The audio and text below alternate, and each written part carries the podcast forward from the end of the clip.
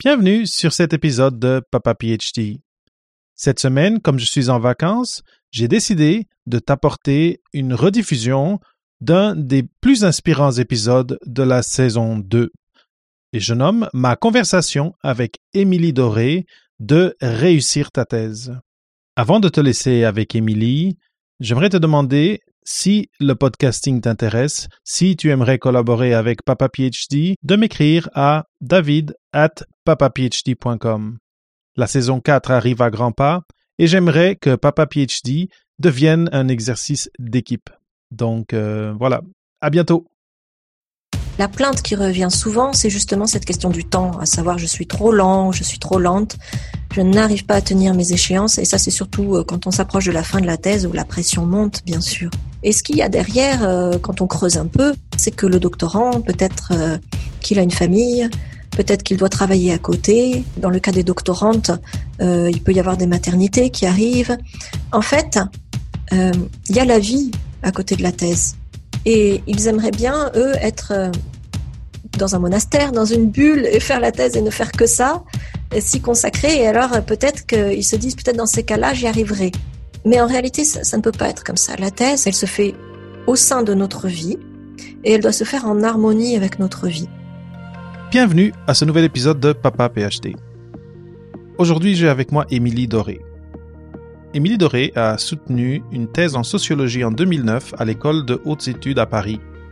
Puis, elle a commencé une carrière de chercheuse par la voie classique, un post-doctorat. Pourtant, en 2012, Émilie a décidé de trouver un chemin plus aligné avec sa vision et son rythme de vie. Elle est devenue formatrice indépendante auprès des doctorants. Son rôle?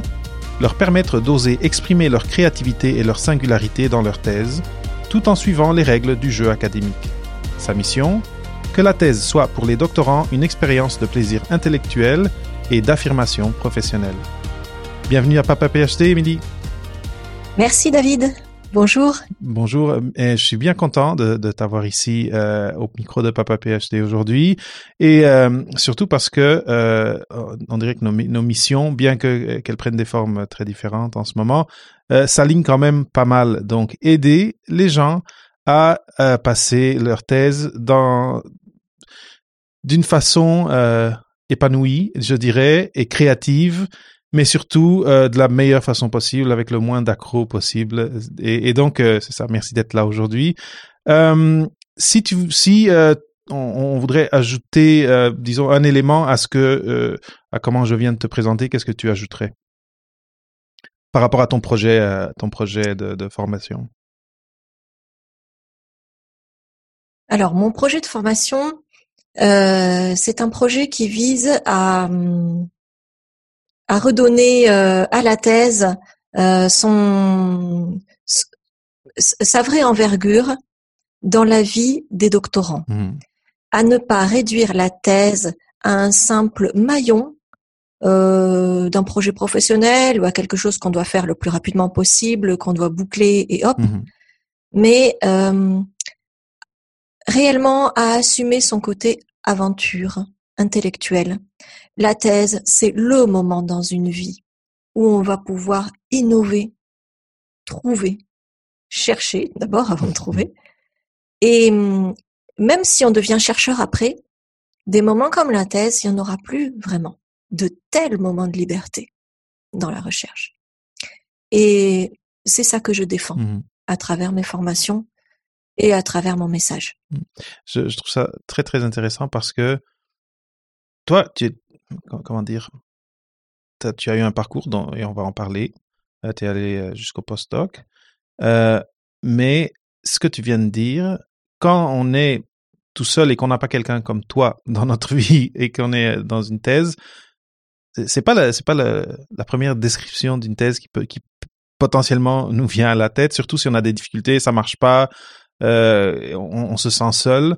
Donc, je, je, je, suis très, très content, encore une fois, euh, de, de t'avoir ici et, j'ai très hâte de, de savoir euh, et, de, et, de, parler avec toi de quel est ton, ton processus. Déjà, comment tu es arrivé à ce concept et euh, numéro deux, après, comment est-ce que, euh, avec les gens, avec les gens qui sont euh, en thèse, comment tu travailles ça avec eux? Souvent, j'imagine, pour un peu changer le point de vue qu'ils peuvent avoir sur euh, sur ce qui se passe dans la thèse, qui souvent et quand on regarde sur les, réseaux sociaux, par exemple, souvent il y a beaucoup de, de négativité ou de, de peine. Et donc, je suis content que tu que, que tu parles, que tu commences de, ce point de vue positif et d'apporter une positivité à quelque chose que, comme tu dis, je suis 100% d'accord. Je n'ai jamais eu cette expérience euh, euh, après cette liberté d'être dans le milieu universitaire à faire de la recherche sur euh, sur une thématique euh, euh, particulière. C'est vrai que c'est quelque chose d'unique. Et c'est pour ça aussi beaucoup que quand on, quitte le milieu universitaire, il y a un deuil à faire parce que eh bien cette famille et cette, cette, ambiance cette ambiance là, à moins qu'on revienne, ça va être difficile de retrouver quelque chose qui ressemble exactement à ça. et donc, Émilie, faisons un, un peu le, processus normal qui est comment tu t'es rendu où, où, tu es aujourd'hui. On, a parlé de ton doctorat, euh, on, a dit que tu es passé par le postdoc, mais est-ce que tu peux raconter un petit peu ton trajet et après ce, moment où pendant le postdoc ou à la fin du postdoc, tu t'es dit, bon, je veux, il faut que je pense à ce que je veux faire parce que la recherche, c'est pas exactement ça. Ça, ça le fait pas. J'ai fait mon doctorat à l'école des hautes études en sciences sociales. Et l'école des hautes études en sciences sociales n'est pas exactement une université. Mmh. Euh, c'est une école, mmh. ce qu'on appelle une grande école. Alors la différence est un peu franco-française, ça peut être un petit peu abscon euh, euh, pour d'autres qui ne connaissent pas le système français, euh, mais l'école des hautes études a une tradition intellectuelle euh, qui donne une grande liberté finalement aux doctorants. Euh, c'est l'apprentissage de la recherche par la recherche. C'est une école qui est vraiment axée que euh, sur la recherche, qui n'accueille que des masters et des doctorats. Okay. L'école des hautes études. Et donc il y, a, il y a un certain esprit de liberté à l'école des hautes études que j'ai apprécié. Euh, notamment, voilà, c'est pas forcément une école où on va mettre beaucoup de pression sur les doctorants euh, pour qu'ils finissent rapidement leur thèse. Au contraire, on va plutôt axer sur la qualité. Et ça, euh, c'est appréciable. Euh, j'ai fait euh, ma thèse dans des conditions. Euh, donc, en fait, je précise une thèse en sociologie. Donc là, on parle bien de, de SHS, mmh hein, de sciences humaines et sociales. J'ai fait ma thèse dans des conditions un peu difficiles, comme beaucoup de doctorants, parce que je n'ai pas été financée. Okay. D'une part, donc j'étais en précarité, et d'autre part parce que je vivais loin euh, de, de, Paris. Comme l'école est à Paris et, et moi j'ai vécu euh, euh, à Lima, au Pérou, pour mon terrain de thèse, euh, une, une, bonne partie euh, du temps, et ensuite euh, pour des raisons privées, euh, je vivais ensuite à Toulouse quand je suis rentrée en France, mmh. donc c'était pas non plus si près de Paris que ça. Donc j'ai été euh, un peu isolée. Mmh.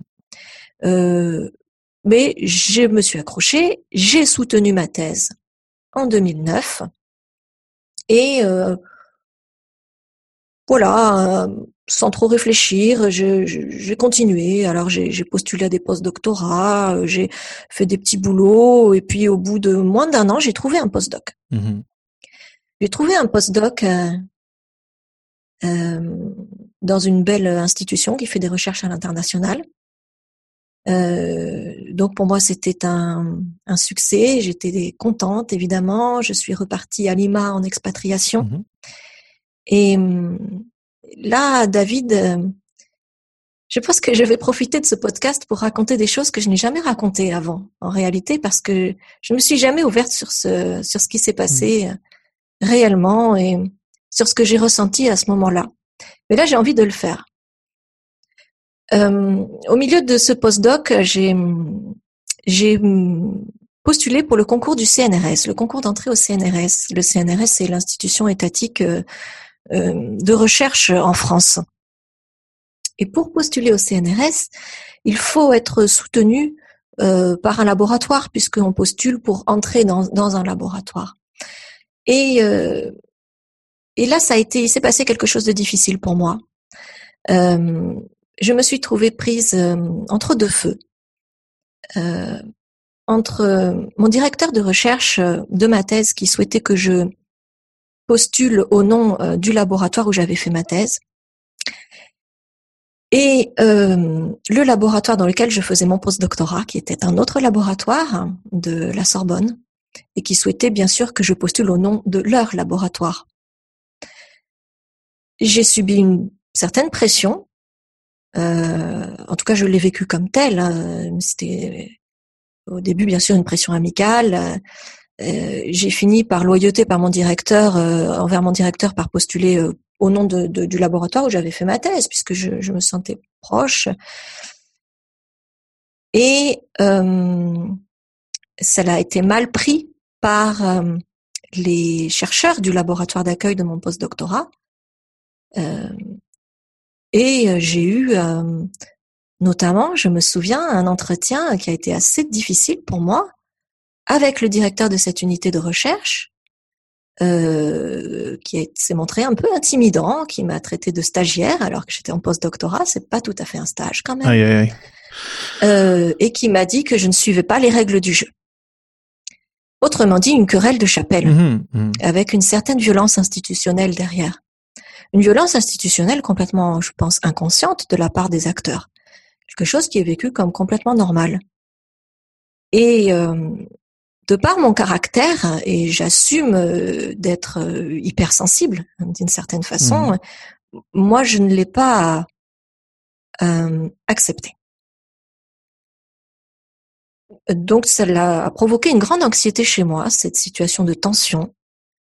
Euh, et puis ça allait de pair avec la découverte du monde universitaire où on se bat pour les financements actuellement Ouais, ouais. parce que les financements sont de plus en plus rares, on travaille de plus en plus sur projets, et donc il y a beaucoup de tensions, beaucoup de compétition, beaucoup de concurrence, et euh, tout cela alimente euh, aussi une forme de violence institutionnelle. Mhm.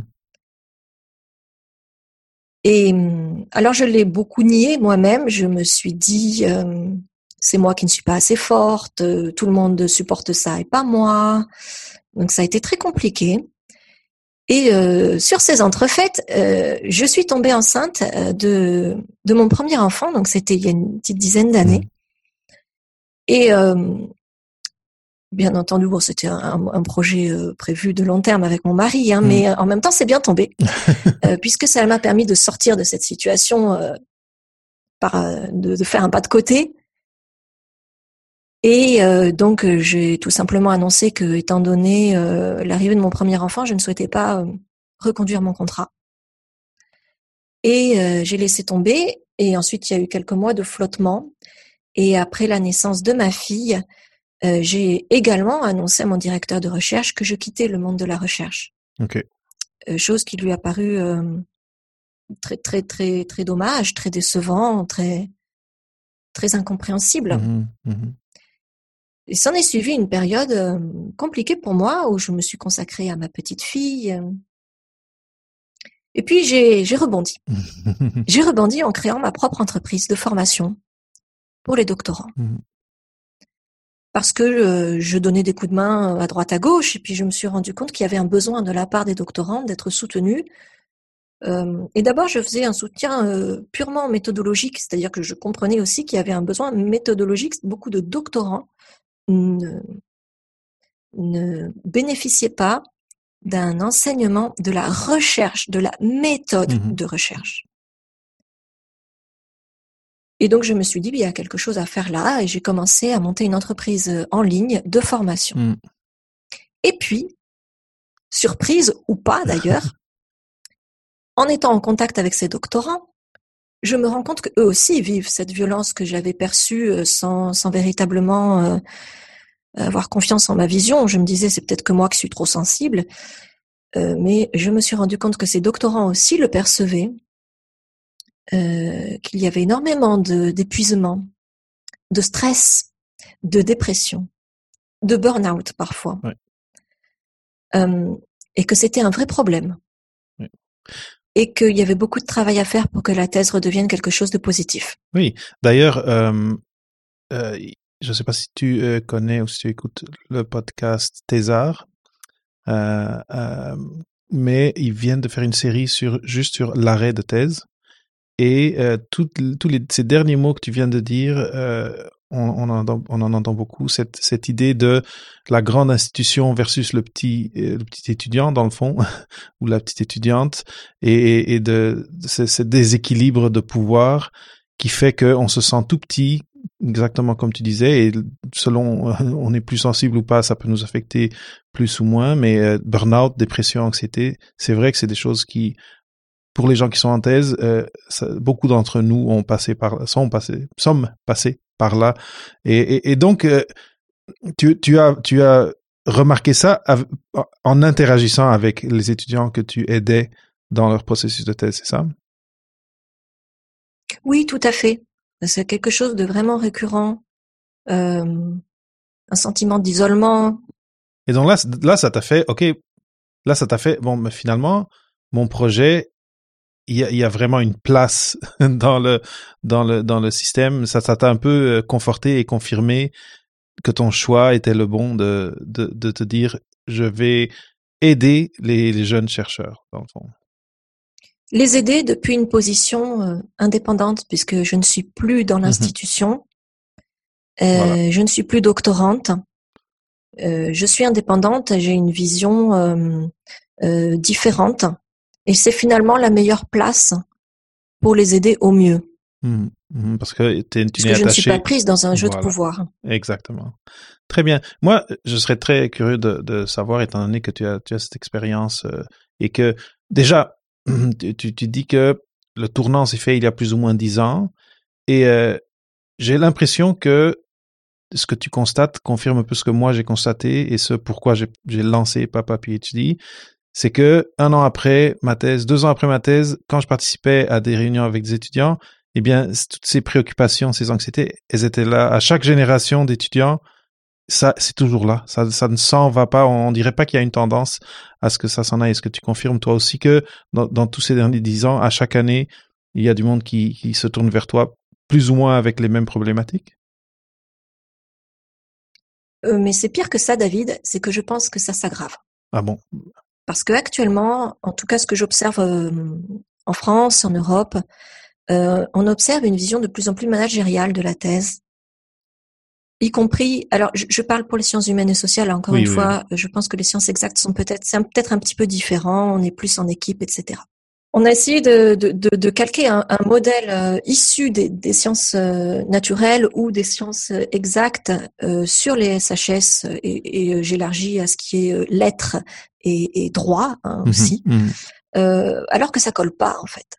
C'est-à-dire une thèse de trois ans en sciences humaines et sociales, ça colle pas ça peut pas marcher trois ans.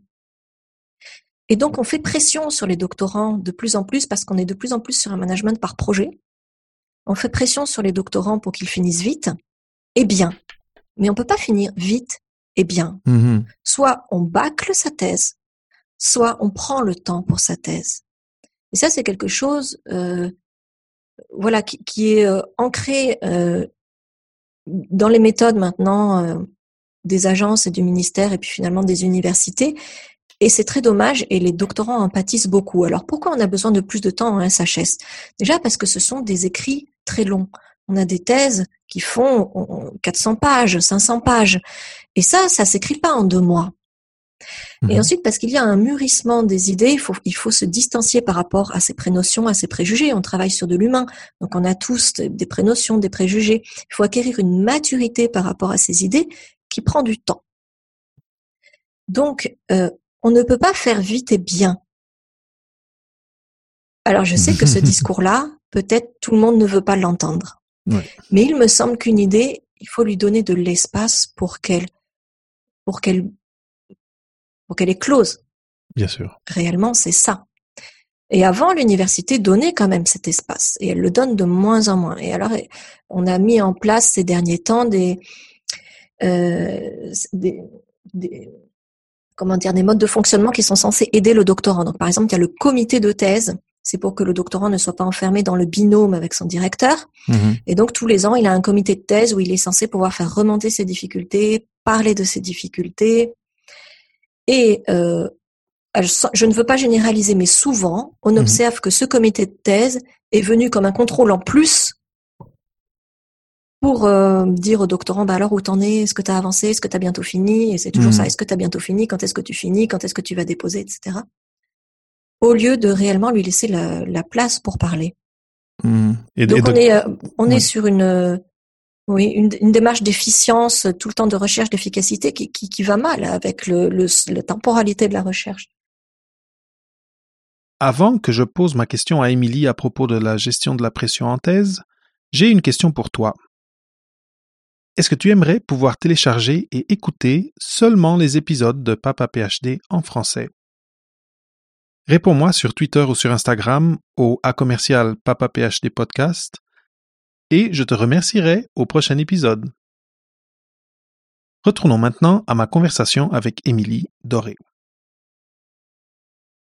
C'est un peu euh, alarmant ce que tu partages, euh, mais euh, je me demande si je, je me demande si si cette mouvance, s'il y a quelque chose qui peut contrer ça.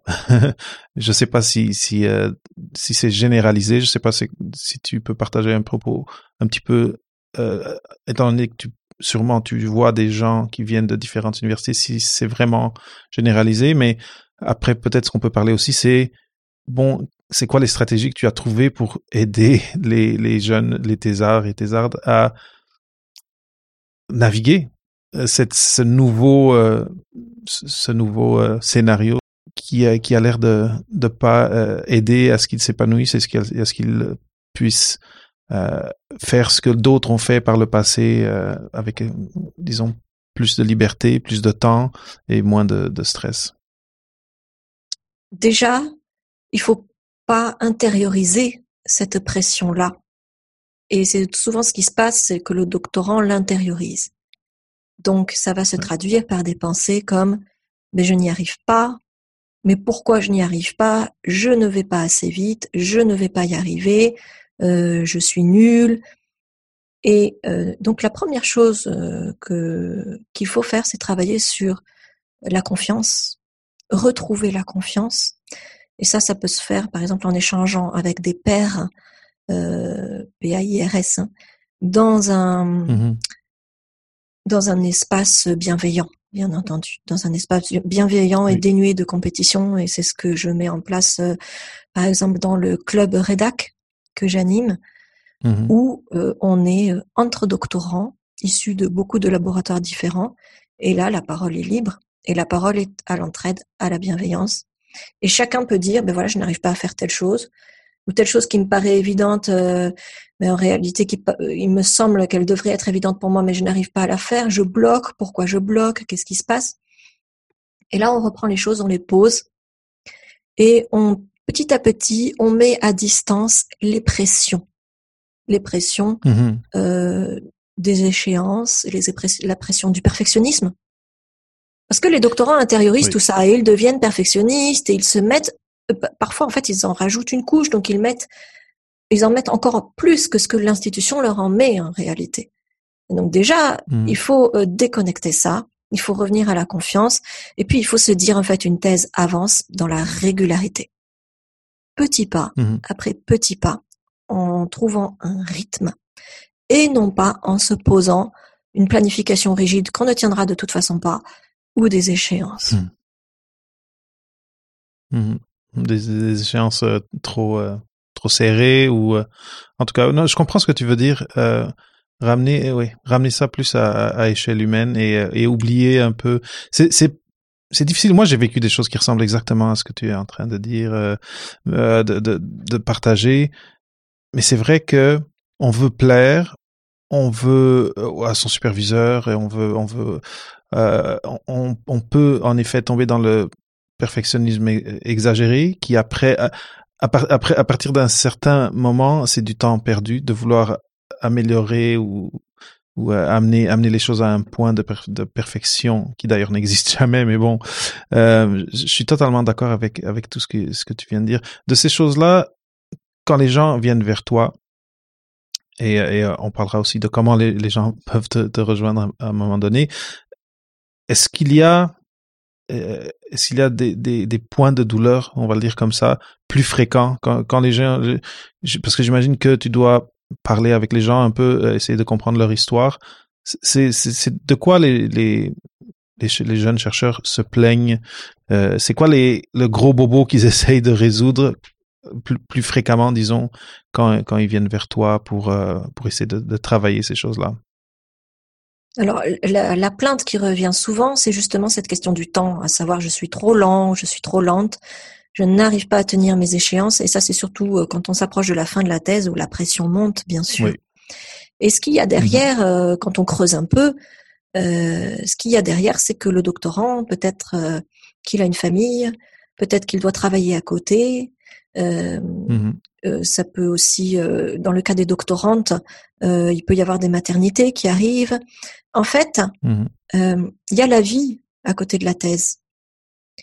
Et ils aimeraient bien, eux, être dans un monastère, dans une bulle et faire la thèse et ne faire que ça, s'y consacrer. Et alors peut-être qu'ils se disent peut-être dans ces cas-là j'y arriverai. Mais en réalité hmm. ça, ne peut pas être comme ça. La thèse elle doit être, en, elle se fait au sein de notre vie et elle doit se faire en harmonie avec notre vie. Donc euh, il faut accepter, par exemple, si vous êtes un doctorant avec un travail et des enfants, j'ai le cas, hein, de, ça fait hmm. beaucoup de choses dans hmm. une vie, un travail rémunéré, ah des enfants plus une thèse, euh, eh bien, ça n'est pas un problème. On peut faire sa thèse. On peut se consacrer à cette aventure intellectuelle, mais il faut accepter que ça prend plus de temps. Et donc, ça ne servira à rien de s'auto-flageller avec la pression. Donc, il faut mmh mmh assumer ça. Et je pense que le doctorant est le premier échelon. C'est malheureusement c'est à lui de desserrer les taux d'abord et de se dire bah je n'intériorise pas la pression qu'on me met. Je sais que moi je vais mettre un petit peu plus de temps mais je vais le faire. Et ça si j'ai confiance en moi et que j'apparais serein j'arriverai à faire passer ce message là à mon directeur et mon directeur me suivra bon là je le dis mmh. dans, l'idéal, on peut aussi trouver quelqu'un qui n'est pas compréhensif. Mais je veux dire, si le doctorant déjà euh, accepte cette situation, euh, se bat pour sa liberté, donc ce défait de ces liens mentaux euh, où il faudrait que je sois parfait, il faudrait que je fasse les choses parfaitement, déjà on va faire un pas et euh, en quelque sorte, euh, je ne sais pas si l'expression est bonne, mais entre guillemets, il éduque aussi son directeur à sa situation. Il peut, on peut lui mmh dire à son mmh directeur, écoutez, j'ai ça comme problème, mais je vais avancer. Faites-moi confiance, soutenez-moi, j'avance à mon rythme, mais j'avance. Et ça aussi, c'est quelque chose qui peut être très aidant comme attitude. Oui, oui, euh, en effet. Euh, moi, comme mon expérience est dans, dans les sciences de la vie, euh, vraiment, il y a plusieurs choses que tu as dit qui qu'on voit moins, comme des thèses où la personne n'a pas de, de, de, de subvention, n'a pas d'argent associé à sa thèse. extrêmement, moi, j'en ai, j'en ai pas vu. Je, ça pourrait arriver, je n'arrive même pas à imaginer dans quel contexte. donc, j'aimerais peut-être parler de comment ça s'est passé pour toi ta thèse. Après, euh, aussi, souvent dans, dans le domaine où j'étais en tout cas, des gens qui avaient, euh, étant donné que tout le monde avait des bourses ou quelque chose, ou, des rémunérations euh, associées à leur thèse, il n'y avait pas aussi ce, scénario de j'ai un travail et je fais ma thèse à côté. C'est vraiment quasiment un, un, univers différent dans ce sens-là. Et, et pourtant, c'est pas la première conversation que j'ai avec euh, du monde euh, de, des, de, SHS. Et apparemment, ça arrive beaucoup. Est-ce que tu as une idée de un pourcentage de gens qui font des thèses euh, à côté du, du, reste de leur vie dans, dans des domaines comme, comme celui que tu as fait Et peut-être partager comment toi, tu as géré ça quand tu as fait ta thèse? Alors, c'est plus de 50% hein, des thèses qui ne sont pas financées en SHS. C'est vraiment, c'est vraiment beaucoup. Et donc, c'est des gens qui vont travailler et qui, par passion pour, pour la recherche, vont à côté mener ce projet pendant quoi 6, 7, 8 ans peut-être? Je, Voilà, alors, euh, si, on a, si on a un travail à temps plein, on a le droit jusqu'à 6 ans. Hein. Euh, mais euh, oui, alors il y a beaucoup de professeurs qui font des thèses aussi. Hein. Beaucoup de professeurs euh, du secondaire, par exemple, qui font des thèses. Mais pas seulement, voilà, on a aussi des doctorants qui font du, des boulots alimentaires. Moi, c'est ce qui m'est arrivé hein, pendant ma thèse aussi. Donc tu étais à l'étranger, boulot alimentaire et tu faisais ton travail de terrain. Alors j'avais et puis j'ai eu le soutien euh, de, mon mari, de la famille, voilà. Et ça compte beaucoup le soutien de la famille hein, quand on est dans cette situation. Oui, parce que euh, on, on, parle là, tu es en France, j'imagine que bon, là, j'imagine que tout se passe sur Zoom ou, sur une plateforme en ligne. Les formations Oui. que tu peux donner ces temps-ci. Oui, je travaille en ligne uniquement. Et avant, euh, avant la pandémie aussi, euh, juste, juste parce que je pense qu'il y a aussi beaucoup de monde qui vont faire leur doctorat à l'étran- à l'étranger, comme toi tu l'as fait. Et, là, il y a encore plus de possibilités d'isolement, surtout si les choses vont mal. Euh, mais, toi, ça va être des, gens qui sont aux alentours géographiquement euh, où tu es, ou en France en général, ou dans la francophonie? Ah, je travaille dans toute la francophonie, David. Dans toute la francophonie, puisque je travaille, euh, et c'est l'avantage de travailler sur Internet, et ça date pas de la pandémie. J'ai vraiment euh, construit mon entreprise sur Internet. Donc, euh, je suis des doctorants euh, du Québec, de la Belgique, de la Suisse et d'Afrique du Nord, et bref, de toute la francophonie, et j'en passe. Oui, tout à fait. Et donc, là, c'est super intéressant. C'est super intéressant parce que ce que je retire de ce que tu viens de me dire, c'est que ces problématiques-là ne sont pas limitées à la France euh, euh, et, que on- donc, ces défis auxquels font face euh, les doctorants et doctorantes sont, disons, c'est un mot qu'aujourd'hui on, on, en- on l'entend dans un autre contexte, mais sont systémiques au milieu académique. Oui, c'est vrai. C'est vrai qu'on ne les observe pas qu'en France, on les observe partout. C'est lié euh, en partie effectivement à la thèse. Oui, oui. C'est lié, c'est lié à, à la nature de la thèse en partie et à la thèse en sciences humaines, en lettres, qui est un travail long, solitaire, et c'est lié aux hum, carences, peut-être, je peux le dire, de l'encadrement qu'on observe dans beaucoup de Mhm. pays.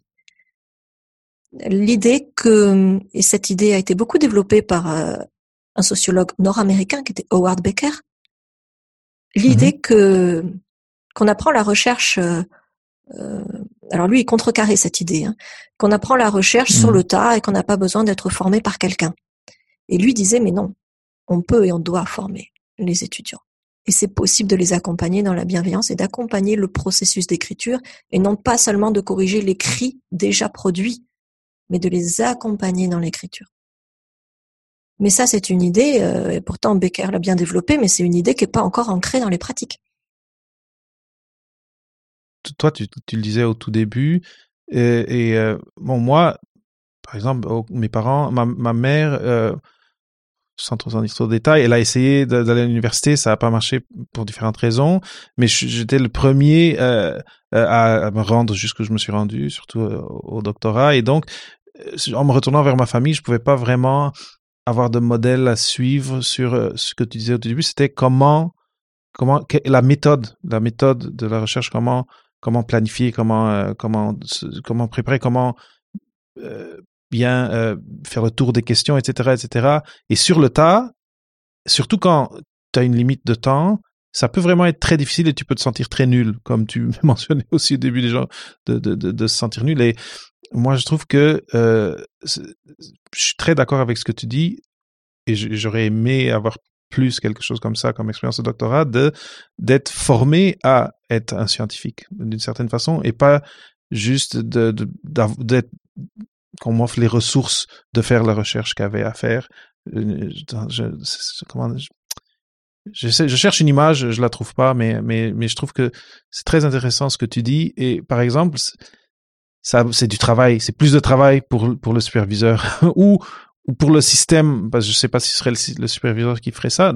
Dans ma tête, tu sais, quand, quand on pense au, passé, qu'on pense au, tu sais, le grand artiste qui avait des disciples et qui apprenait, ben, il y avait, il y avait un lien là, il y avait quelque chose entre les deux qui n'était pas juste, bon, je te donne un, un, espace dans mon atelier. Il y avait un apprentissage de personne à personne que, que, que je trouve oui, serait clé. Mais avec toute la tension qu'il y a sur le financement de la science dans tous les domaines aujourd'hui, cette tension, mais là, les échos de cette tension arrivent sur les institutions, après sur les superviseurs et finalement sur les gens qui sont à la thèse.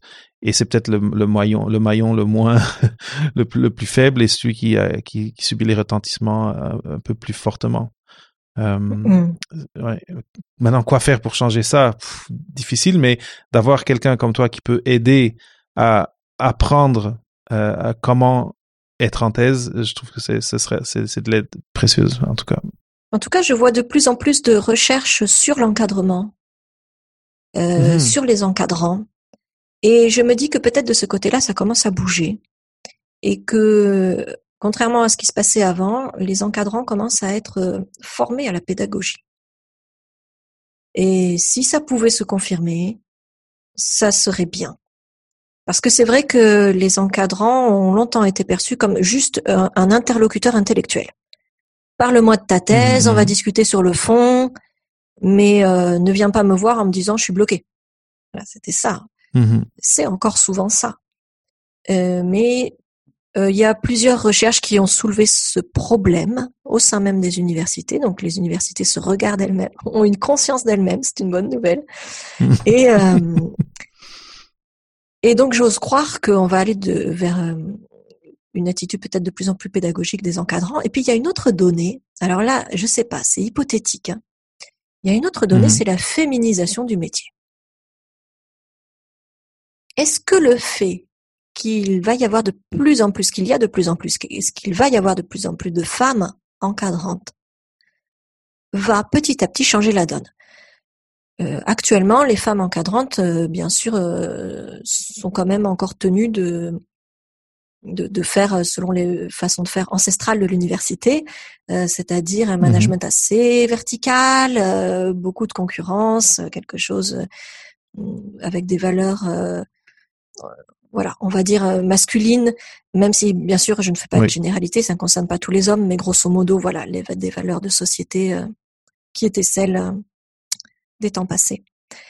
Est-ce que ça va changer? C'est-à-dire, est-ce que le fait qu'il y ait des encadrantes maintenant, que le métier se féminise, va nous amener à repenser les relations sociales au sein de l'université? C'est une question. Je le pose comme question. Mmh Parce que de toute façon, les femmes ne vivent pas la recherche comme les hommes, tout à fait. Non, non. Et euh, on, vient de passer une année euh, Covid et l'impact du Covid sur les femmes chercheuses et les hommes chercheurs, euh, ça, a été très vite clair que l'impact n'était pas le même. Donc, je suis totalement d'accord avec toi. Moi, je, je, veux croire que oui, j'ai l'impression que oui. D'ailleurs, on peut aller plus loin. Je sais pas. toi, si tu as une idée de la diversité, juste oui, oui, la féminisation, mais la diversité en général euh, au, niveau euh, des universités, des, professeurs. Euh, j'ai parce que de parce que tu me dis plutôt des hommes, mais est-ce que c'est plutôt des hommes blancs et est-ce que c'est plutôt des hommes blancs d'un certain âge? Je j'aimerais savoir si tu as une idée de ça et si tu sens que à part la féminisation, il y a aussi d'autres d'autres tendances à la diversité dans, dans, dans l'université euh, aujourd'hui, euh, du moins dans la francophonie ou en France Parce que je pense que ça serait très positif. Il y a une très grande diversité à la base. Donc, euh, si on appelle les doctorants la base. Les doctorants, d'abord en, France, il y a énormément de doctorants étrangers. Je me souviens plus du pourcentage exact, mais je crois qu'on n'est pas loin des 40%. Donc, c'est un pays qui accueille énormément de doctorants étrangers, voilà, venant de, de tous horizons, et notamment d'Afrique.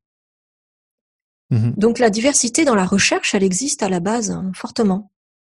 Et puis, euh, elle existe euh, pour les maîtres de conférences, un peu moins, mais quand même encore.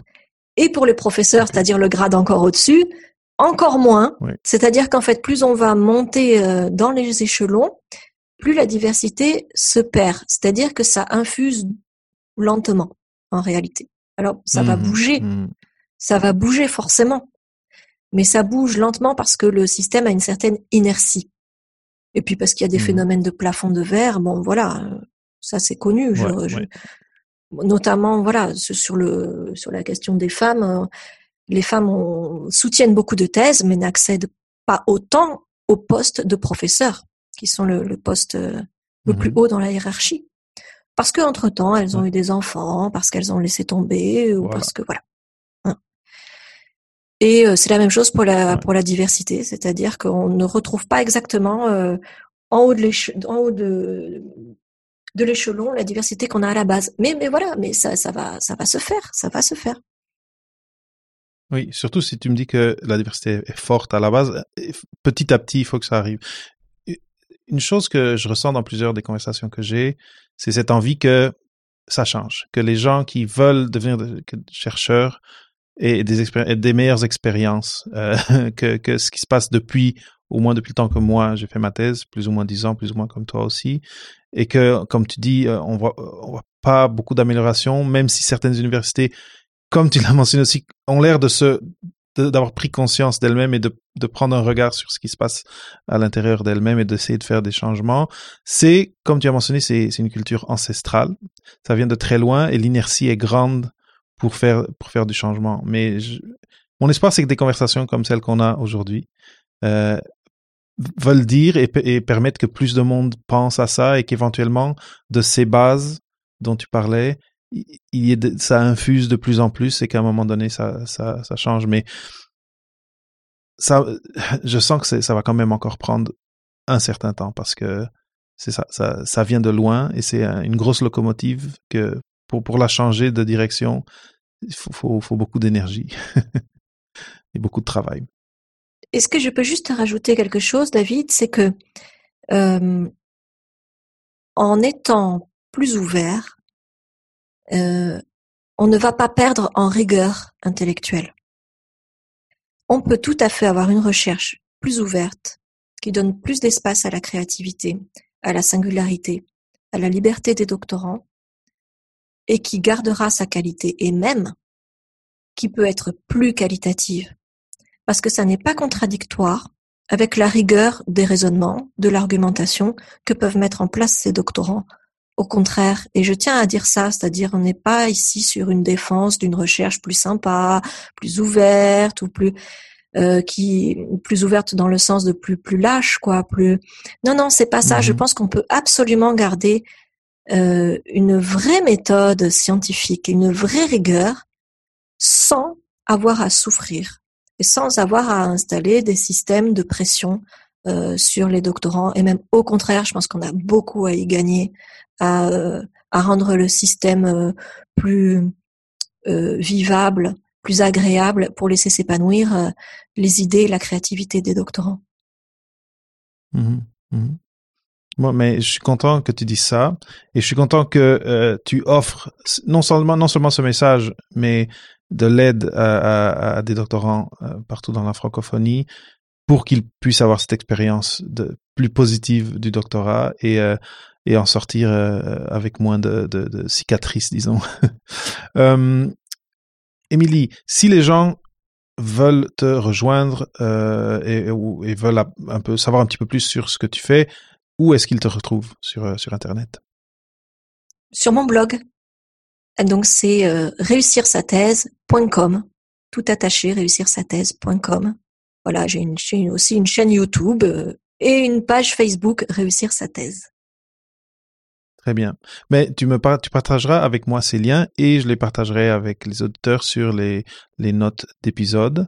Euh, maintenant, euh, Émilie, si, tu as un, dernier mot euh, que tu voudrais partager avec les auditeurs qui peuvent maintenant ne pas pouvoir aller à leur laboratoire, sentir que leur thèse n'avance plus, que euh, parce que là on est confiné, que euh, ils auraient dû soutenir leur thèse cette année, mais là tout, se rallonge et ils sont un peu dans, cette anxiété. Est-ce que tu aurais un dernier mot à partager avec eux?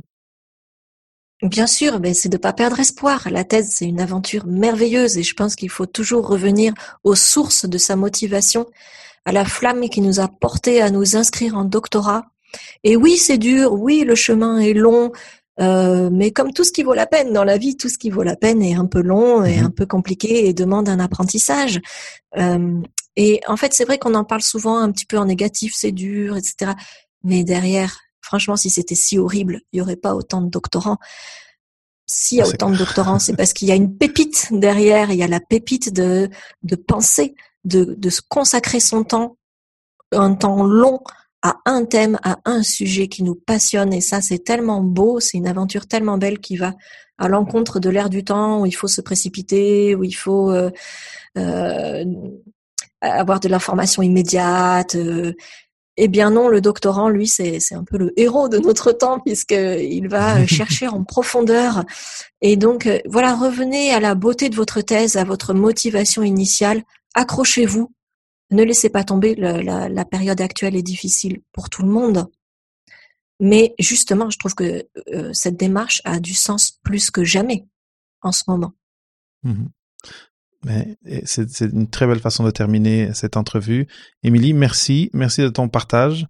Euh, merci d'avoir partagé euh, ce que tu as partagé au début sur, sur cette, ce tiraillement que, tu as vécu et c'est, oui, ce, côté quasiment politique de, et qui est aussi lié à la tension financière que les centres de recherche vivent aujourd'hui. C'était un, très, beau témoignage et euh, très généreux.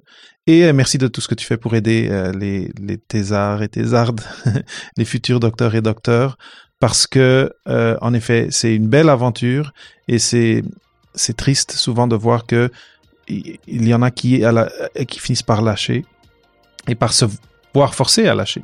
Euh, et euh, ou qui finissent par être très amers par rapport à, à cette, cette, aventure de la connaissance qui est qui est pour moi quand même une, une des plus merveilleuses que j'ai eues moi-même, même si maintenant je fais plus la recherche. Merci énormément. Merci à toi, David. Si tu es une nouvelle auditrice ou un nouvel auditeur, j'espère que tu as aimé ce qu'Emilie avait à partager. Tu pourras découvrir d'autres invités au papaphd.com/start. Si tu es là à chaque semaine, un énorme merci d'être fan. C'est vraiment apprécié. Et n'oublie pas, la meilleure façon d'aider Papa PhD à grandir, c'est d'en parler à tes amis, à tes collègues et qui sait à ton programme doctoral. Bon partage et bonne semaine